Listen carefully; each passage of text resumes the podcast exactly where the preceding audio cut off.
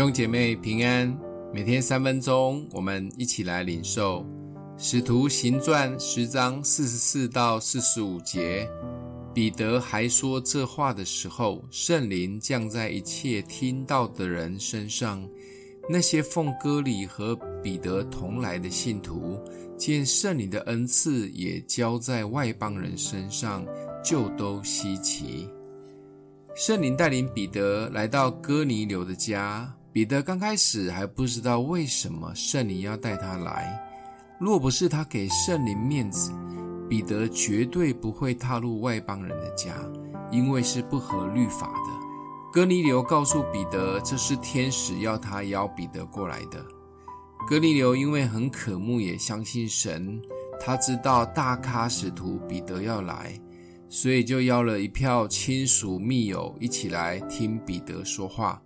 这一票人也真是渴慕神，就在彼得一开口讲耶稣没多久，没想到圣灵就大大的动工，落在每一位外邦人的身上，他们开始讲方言，而陪同彼得来的门徒们被这一幕惊吓到了，也打破他们对圣灵认识的框架。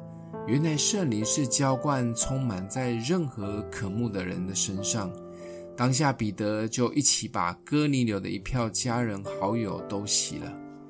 我们是否就像门徒一样，对圣灵的认识有被框住呢？对圣灵的恩赐也不甚完全的明了。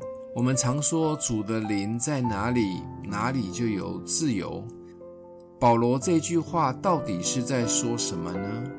为什么有人觉得信主以后越来越感觉没自由？而教会的生活好像又再多了一层框架。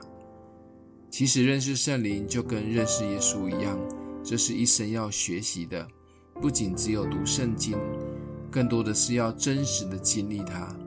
但渴慕绝对是可以更快的解答这些问题。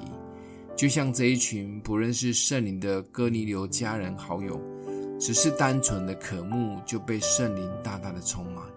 打破框架，认识圣灵的第一步就是单单渴慕。想一想，你对什么最渴望？你对圣灵的渴望有超过这个渴望吗？欢迎留言，我们一起祷告。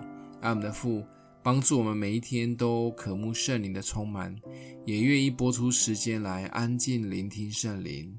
谢谢主，奉耶稣基督的名祷告，祝福你哦。